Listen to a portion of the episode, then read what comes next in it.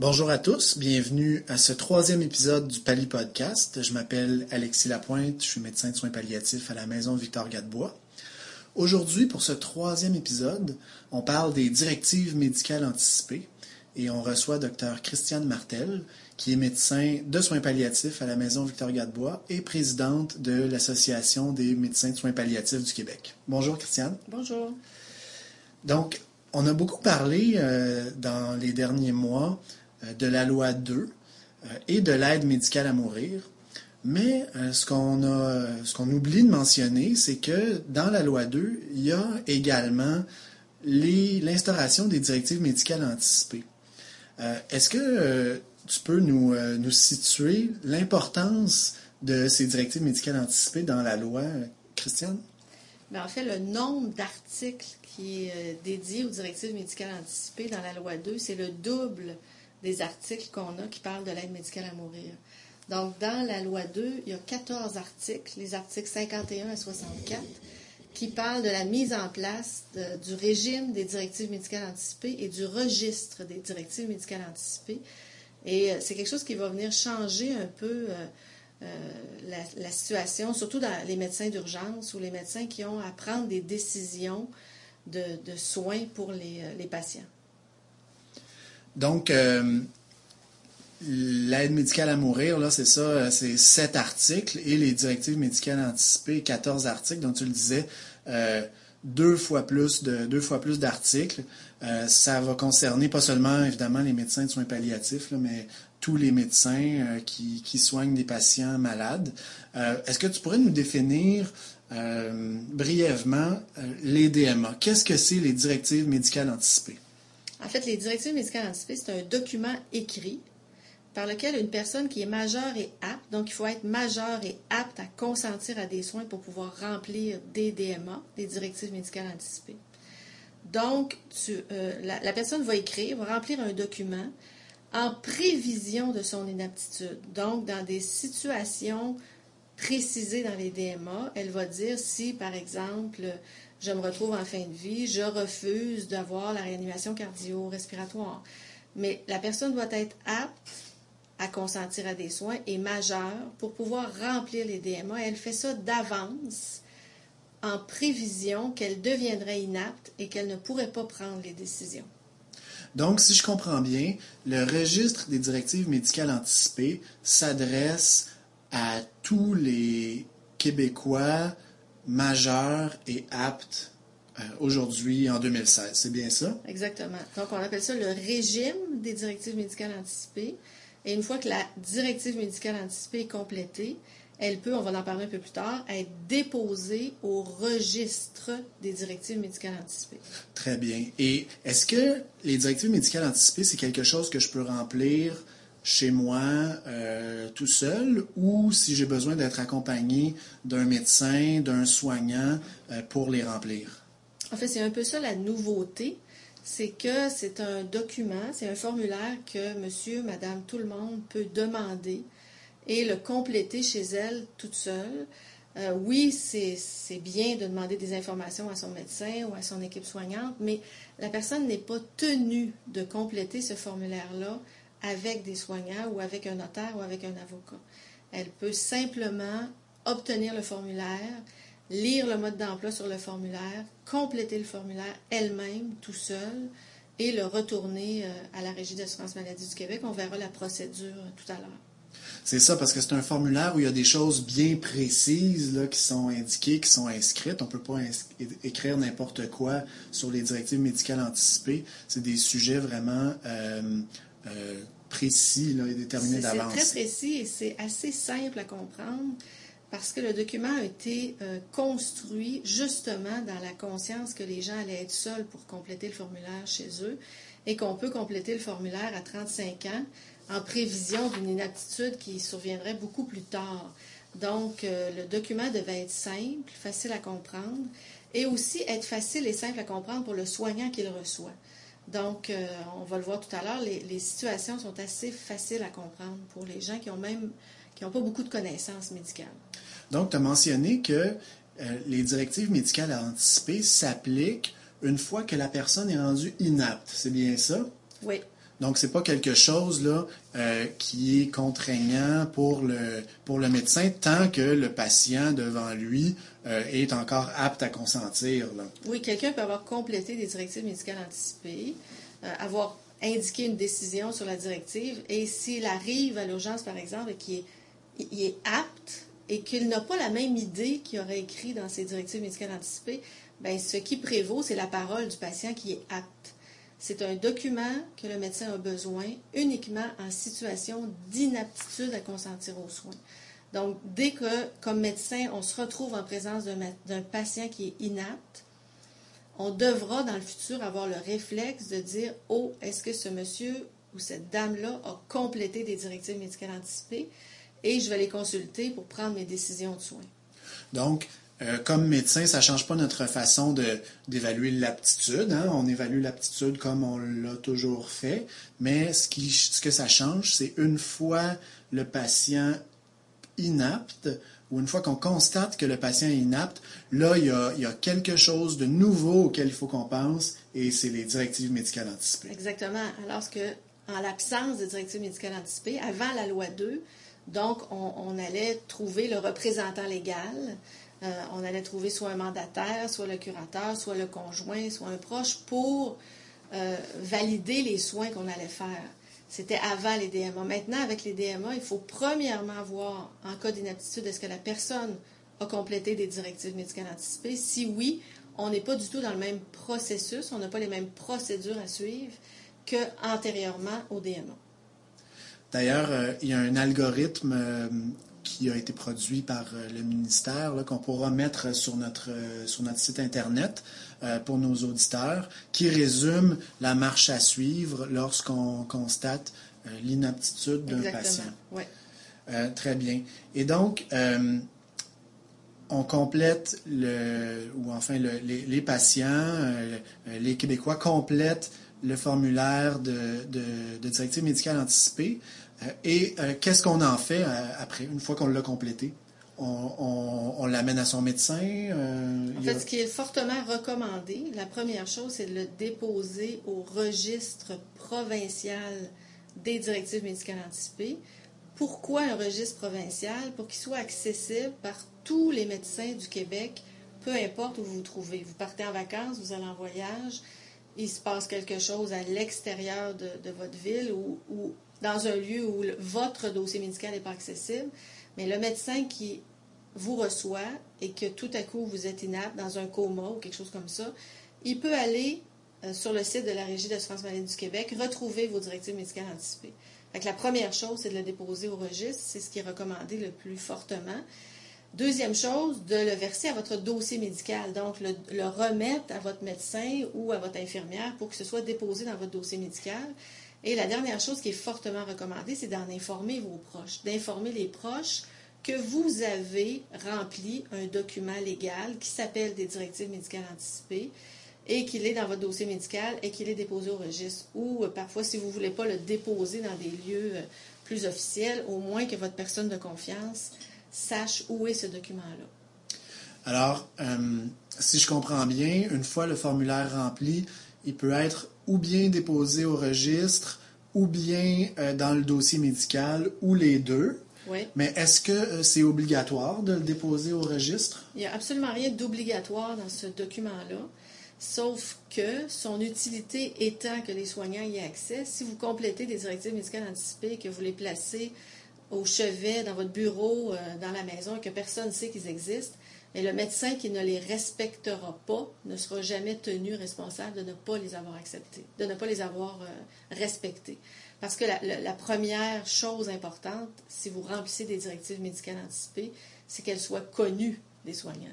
S'ils n'ont pas été connus, euh, on ne peut pas en vouloir au médecin ou poursuivre un médecin qu'ils n'auraient pas respecté. Alors que si vos directives médicales anticipées sont déposées au registre et ou dans votre dossier médical, que vous êtes dans une situation clinique qui fait partie des directives médicales anticipées et que le médecin ne respecte pas vos volontés, à ce moment-là, il pourrait même y avoir des poursuites qui soient faites pour un traitement que vous avez reçu et que vous aviez clairement dit que vous refusiez si vous étiez dans cette situation clinique-là. Donc, on va, on va parler tout à l'heure des, euh, des soins visés puis des situations, mais par exemple, euh, si euh, j'intube un patient qui avait manifesté par des directives médicales anticipées qu'il ne voulait pas être intubé, je pourrais être sujet à poursuite comme n'ayant pas respecté sa volonté. C'est bien ça? C'est quelque chose qui pourrait arriver. La seule exclusion ou exception, ce serait en situation d'urgence. Vous êtes en situation d'urgence, euh, le dossier n'est pas disponible, le médecin agit euh, au meilleur de lui-même pour euh, vous faire des soins et vous vous retrouvez aux soins intensifs sous respirateur. Et là, tout à coup, votre fille arrive, puis elle dit Mais mon père avait rempli des DMA et il voulait surtout pas être intubé. Donc, à partir de la connaissance des DMA, vous pouvez prendre une décision, poser un geste qui va cesser le traitement immédiatement parce que la DMA a force de loi, elle a force de, c'est une force contraignante en fait que le médecin doit respecter. Donc, vous pouvez cesser un traitement juste avec les, les indications que vous avez sur les DMA. Donc, situation d'urgence, c'est exceptionnel, le médecin doit agir et c'est très bien ainsi. Mais à partir du moment où on a la connaissance des DMA, s'il y avait un traitement sur ces directives-là qui est inscrit que le patient ne voulait pas, on doit l'interrompre euh, à ce moment-là. Même si un membre de la famille, un mandataire ou quelqu'un vous dit non, non, non, mais on aimerait mieux poursuivre le traitement, vous devez respecter la volonté du patient. La DMA, c'est comme si le patient était apte et il vous disait vous m'enlevez le tube. C'est exactement la même valeur que, contraignante que si vous étiez apte. Donc ça, c'est un, aspect important, je pense, hein, le fait que euh, la DMA, la directive médicale anticipée, a préséance même sur le mandataire. Oui, exactement. Et, si vous avez fait un mandat d'inaptitude et que vous avez fait des DMA et que les deux ne disent pas la même chose, ça pourrait arriver, vous les avez fait à deux moments différents de votre vie, c'est la DMA qui prédomine sur le mandat d'inaptitude. Ce qui est écrit dans votre DMA, c'est ça qui est le plus contraignant pour le médecin. Donc, c'est effectivement une, nouveauté pour, euh, pour les médecins qui pratiquent au Québec. Euh, et comment nous, comme médecins qui soignons des patients qui ont rempli des directives médicales anticipées, on va y avoir accès si le patient n'a pas euh, versé la DMA au dossier de la clinique ou de l'hôpital? Bien, il va y avoir des gestionnaires d'accès. Dans chacun des six, il y a des gestionnaires d'accès et c'est actuellement en cours, donner, nommer des gestionnaires d'accès qui vont déterminer qui aura droit d'avoir accès euh, au registre des directives médicales anticipées. Tous les médecins, par définition, ont accès, surtout, en, fait, on est presque tous maintenant un numéro IP et un code d'accès pour aller sur le site de la Régie d'assurance maladie du Québec. Et quand vous allez sur le site de la Régie, on va avoir la possibilité d'aller voir, avec le numéro d'assurance maladie du patient, c'est DMA. Mais il va pouvoir y avoir, euh, je pense que ça va être ouvert même à des infirmières ou même à des travailleurs sociaux qui vont pouvoir, à partir du moment où ils ont la connaissance de la DMA, l'imprimer et la mettre au dossier médical. En fait, tout intervenant qui entend parler que le patient a une DMA doit, a la responsabilité de trouver de quelle façon l'imprimer et la mettre au dossier médical. Mais par le site de la Régie de France Maladie du Québec, on va avoir accès. Et c'est en cours en ce moment parce que le registre et euh, en fonction seulement depuis le 15 juin 2016. Donc, c'est nouveau, c'est toutes des, nouvelles procédures, des nouveaux, euh, des nouveaux processus. Donc, on va devoir se familiariser avec ça euh, dans les prochains mois. Très bien. Donc, la, procédure plus précise va, nous, apparaître. Là, on est en juillet 2016. Donc, dans les, prochains, prochaines semaines, les prochains mois, on devrait avoir plus d'informations sur, l'accès aux directives médicales anticipées. Euh, et puis, une fois qu'on a rempli ces, directives médicales anticipées, euh, qu'on les a amenées à notre médecin pour qu'il mette dans notre dossier médical, qu'on les a versées au registre, euh, est-ce que c'est possible de les modifier? Oui, on peut toujours modifier les DMA quand on veut. En fait, c'est toujours la dernière directive médicale anticipée qui a préséance sur les autres antérieures. Donc, à chaque fois qu'une DMA a une date plus récente, toutes les DMA que vous avez remplies avant sont annulées. Donc, c'est oui, on peut les modifier comme on veut. On peut même les annuler. Vous demandez un formulaire de révocation, par exemple, à la Régie d'assurance maladie. Vous pouvez annuler les DMA que vous avez faites si vous ne voulez pas en faire de nouvelles. Donc, oui, ils peuvent être modifiés le nombre de fois que vous voulez, puis ils peuvent être révoqués si vous décidez de ne pas les faire. Il n'y a, aucun problème de ce côté-là.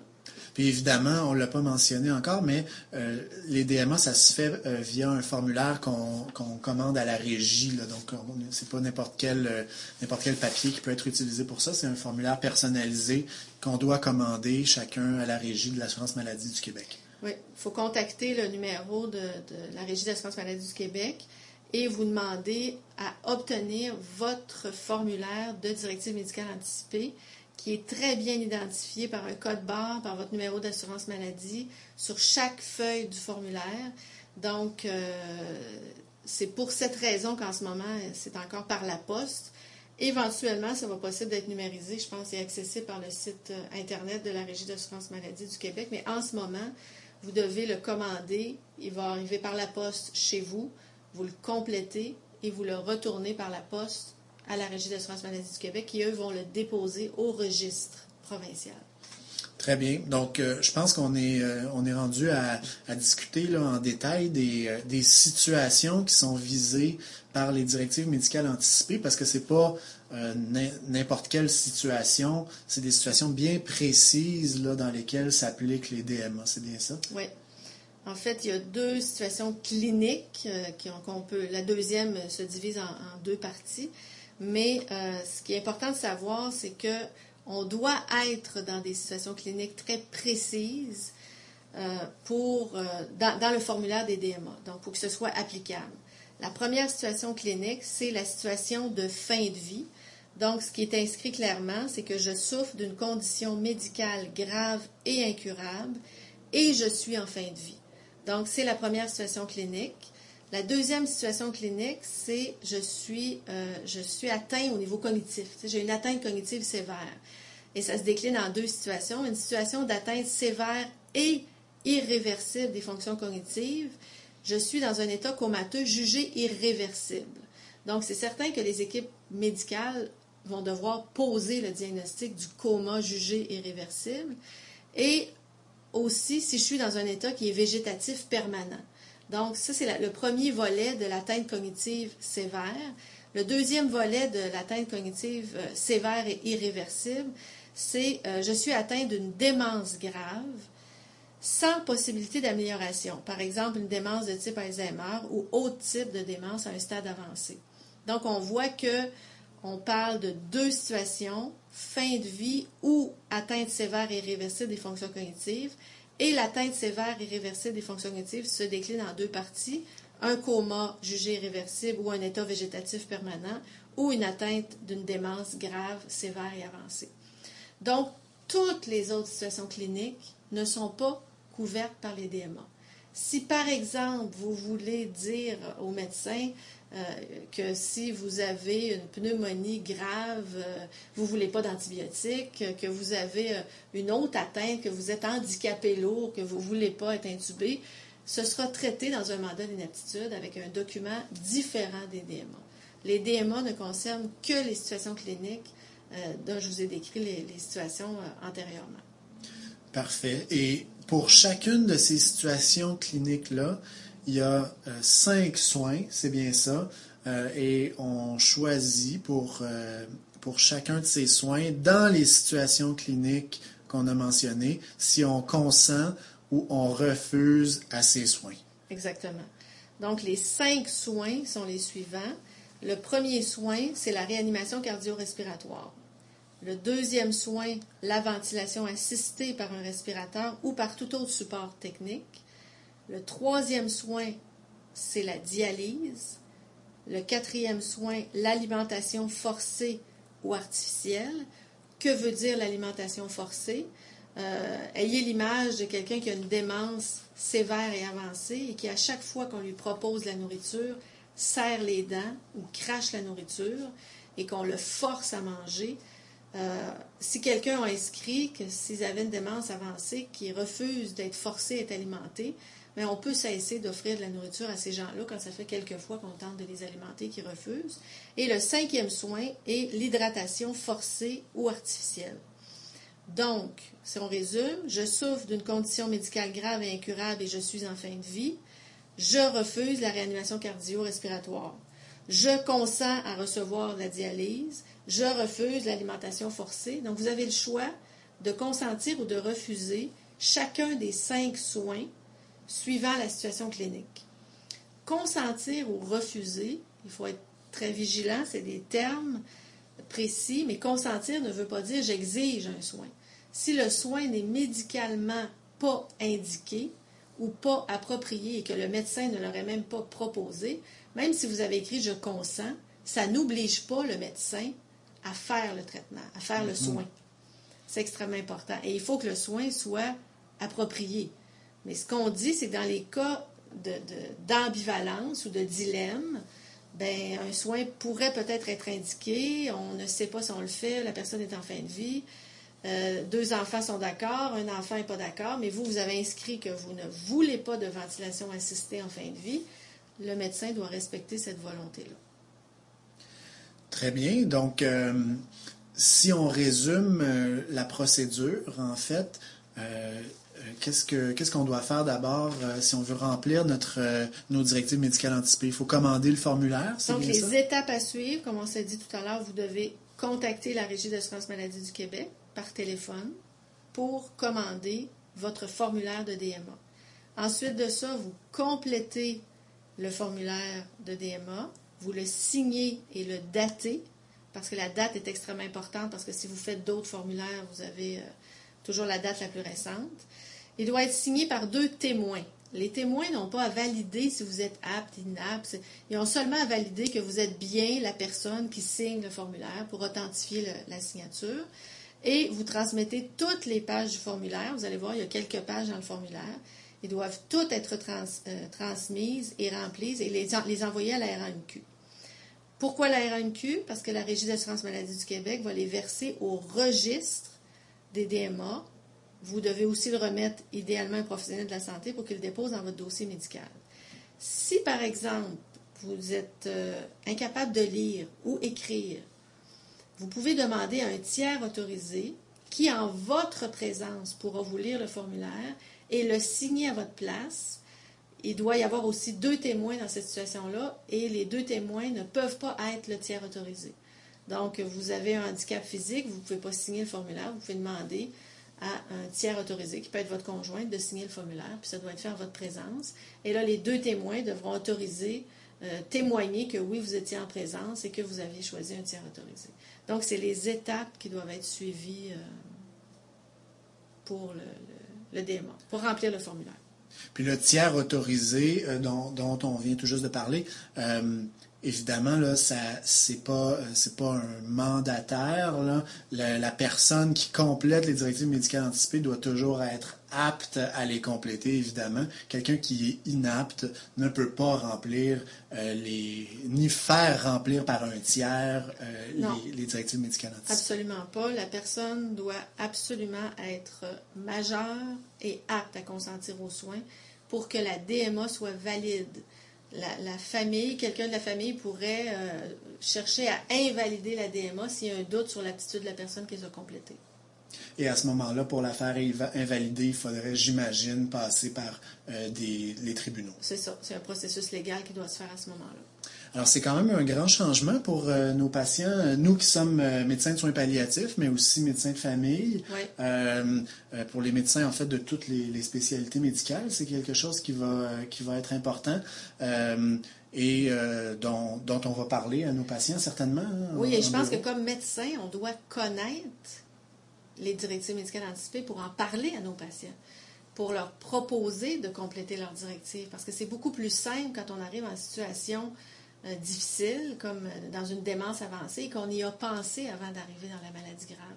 Donc, afin d'éviter, en fait, c'est- un processus pour éviter l'acharnement thérapeutique. Parce que face à une nouvelle réalité où l'aide médicale à mourir est présente au Québec, euh, je pense qu'on doit essayer d'éviter le plus possible de faire des soins à des gens qui n'en auraient pas voulu et qui se retrouvent après avec une demande d'aide médicale à mourir parce qu'on a fait de l'acharnement thérapeutique, par exemple. Donc, c'est- pensé par le législateur pour donner euh, vraiment un pouvoir aux gens de façon précoce à ne pas recevoir certains traitements dans des situations précises. Très bien. Est-ce que tu as quelque chose à, à rajouter pour euh, le bénéfice de nos auditeurs ou euh, si c'est assez complet? Non, c'est bien. Puis je pense que c'est euh, quelque chose qui est important de, de- de diffuser et de connaître de plus en plus dans les, dans les mois qui viennent euh, pour un meilleur service à nos patients puis pour un- qu'ils comprennent qu'il y, a- des choses où ils peuvent se prononcer euh, euh, de façon précoce dans, le suivi de leurs soins. Très bien. Merci beaucoup, Christiane, d'avoir été avec nous.